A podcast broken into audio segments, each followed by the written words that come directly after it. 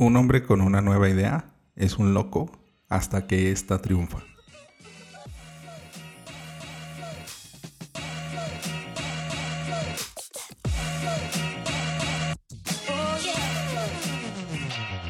Hola, ¿qué tal? Bienvenidos a Ventaja Podcast, el podcast en donde hablamos de principios, estrategias y tácticas para los negocios tradicionales, online y startups. El día de hoy vamos a hablar de desarrollo de productos, si tienes alguna duda o comentario, entra a ventaja.com.mx diagonal contacto y házmelo llegar por medio del formulario. El desarrollo de productos se ha permeado muchísimo del lado de las startups por el hecho de la metodología lean y de cómo generar un lienzo de negocio rapidísimo tanto como empatar el producto o el servicio con el mercado por medio de la, del lienzo de propuesta de valor y bueno, algunas herramientas más. El desarrollo de productos antes era un poco más complicado y un poco más enfocado a las grandes empresas que tiene presupuestos para delinear una estrategia desde la recolección de información y las encuestas y hacer todo un análisis de mercado robusto que les permitiera saber qué era lo que se estaba buscando proactivamente por el lado del consumidor. Pero ahora con estas nuevas metodologías y con la fortaleza de tener internet que lo podamos hacer muy rápido y a un precio muy bajo, se ha vuelto algo imprescindible el desarrollo de nuevos productos, tanto que no los tenemos, tanto como ya los tenemos. Y así vamos a enfocarnos en la segunda opción, que es cómo desarrollamos nuevos productos si ya contamos con algunos. Esto también es aplicable si no los tenemos, pero ahí tenemos más herramientas o otro tipo de herramientas para la creación de nuevos productos, más enfocados a, miras de hacer una disrupción, de romper con el mercado y llegar con soluciones muy innovadoras que nos pueden dar un crecimiento acelerado. Algunas de las estrategias que podemos plantear al momento de desarrollar nuevos productos son las siguientes. La primera es la modificación o adaptación. Como te mencionaba anteriormente, puede ser algo nuevo o puede ser tu primer producto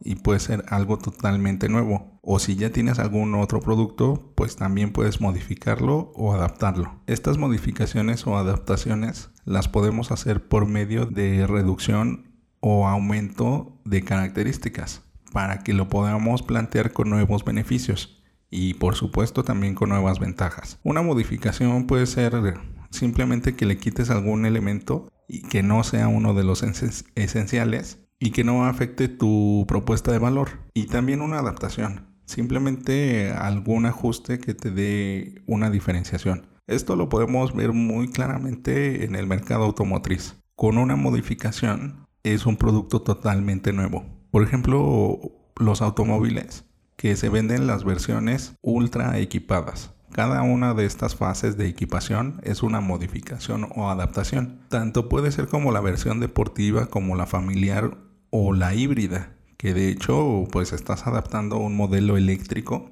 a un motor de combustión interna. Así estas modificaciones o adaptaciones van creando nuevos segmentos de mercado y esto lo va empujando el mismo público, los mismos clientes, tanto como lo puede postular la empresa como lo puede empujar el segmento de clientes. Otra estrategia que puedes establecer es el rejuvenecimiento de la línea de productos darles una nueva vista, cambiar los colores, eh, modificar el logotipo, establecer una nueva identidad que se vaya moviendo con, las nuevas necesidades y con el nuevo diseño. Aquí lo podemos ver muy claramente con Disney y con su personaje insignia. Eh, Mickey Mouse. El Mickey Mouse, el primero, es totalmente distinto al nuevo. Que de hecho ya hay hasta versiones en 3D y con modelado en donde, bueno, no se parece para nada al que algunos conocimos en nuestra infancia. Pero también entra con las marcas de consumo, por ejemplo en los cereales, el Capitán Crunch o Melvin, el elefante de, Kellogg's, pues tenía totalmente otra identidad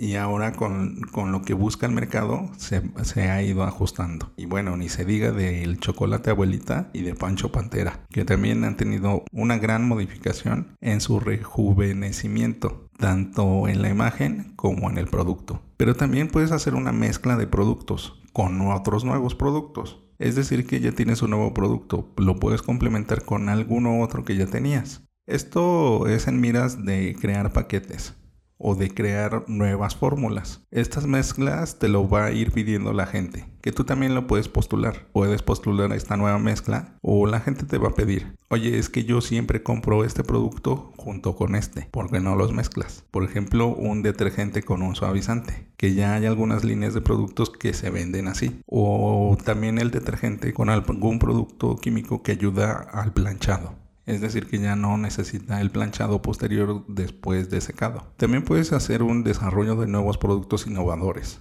algo que rompa el mercado, algo que sea tan innovador que se vuelva el nuevo estándar. En este desarrollo de nuevos productos hay que tener mucho cuidado, hay que hacer una investigación previa muy robusta que nos permita generar ahí un buen ajuste con los clientes. Porque por ejemplo un desarrollo de nuevos productos innovadores era el automóvil Gol en México, salió con ese nombre, y todos los estudios y análisis daban a que era específico para un público mayor de, de 50 años. Y la sorpresa fue que ya cuando estaba en la concesionaria, los que empezaron a comprarlo fueron los recién salidos de, la universidad o quizás todavía eran estudiantes, es decir, público muy joven, totalmente contrario a lo que decían los estudios y los análisis. Volkswagen tuvo la capacidad de replantear toda su estrategia de promoción y tuvo la agilidad y la flexibilidad de hacerlo no siempre es posible. Y a veces el, el, ser tan innovador es como un cohete que nos estalla en las manos.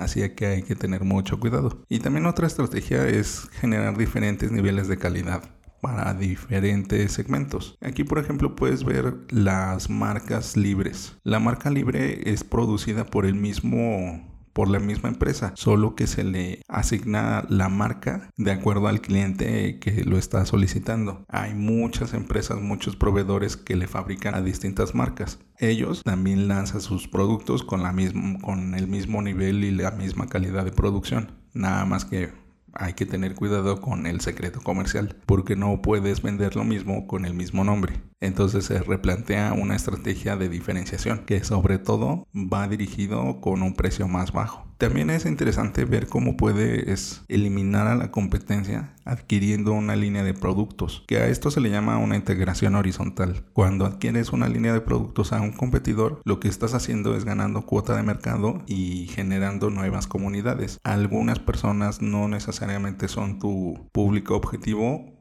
o de plano no quieren tu marca, pero se vuelven parte de tus clientes al momento de que tú adquieres la otra línea de productos. Esto, por ejemplo, lo podemos ver con el grupo Bimbo que adquirió Wonder. Y de hecho, bueno, es una integración horizontal muy clara. O alguien que vende pan compró a otros que venden pan. Y así obtuvieron una mayor cuota de mercado.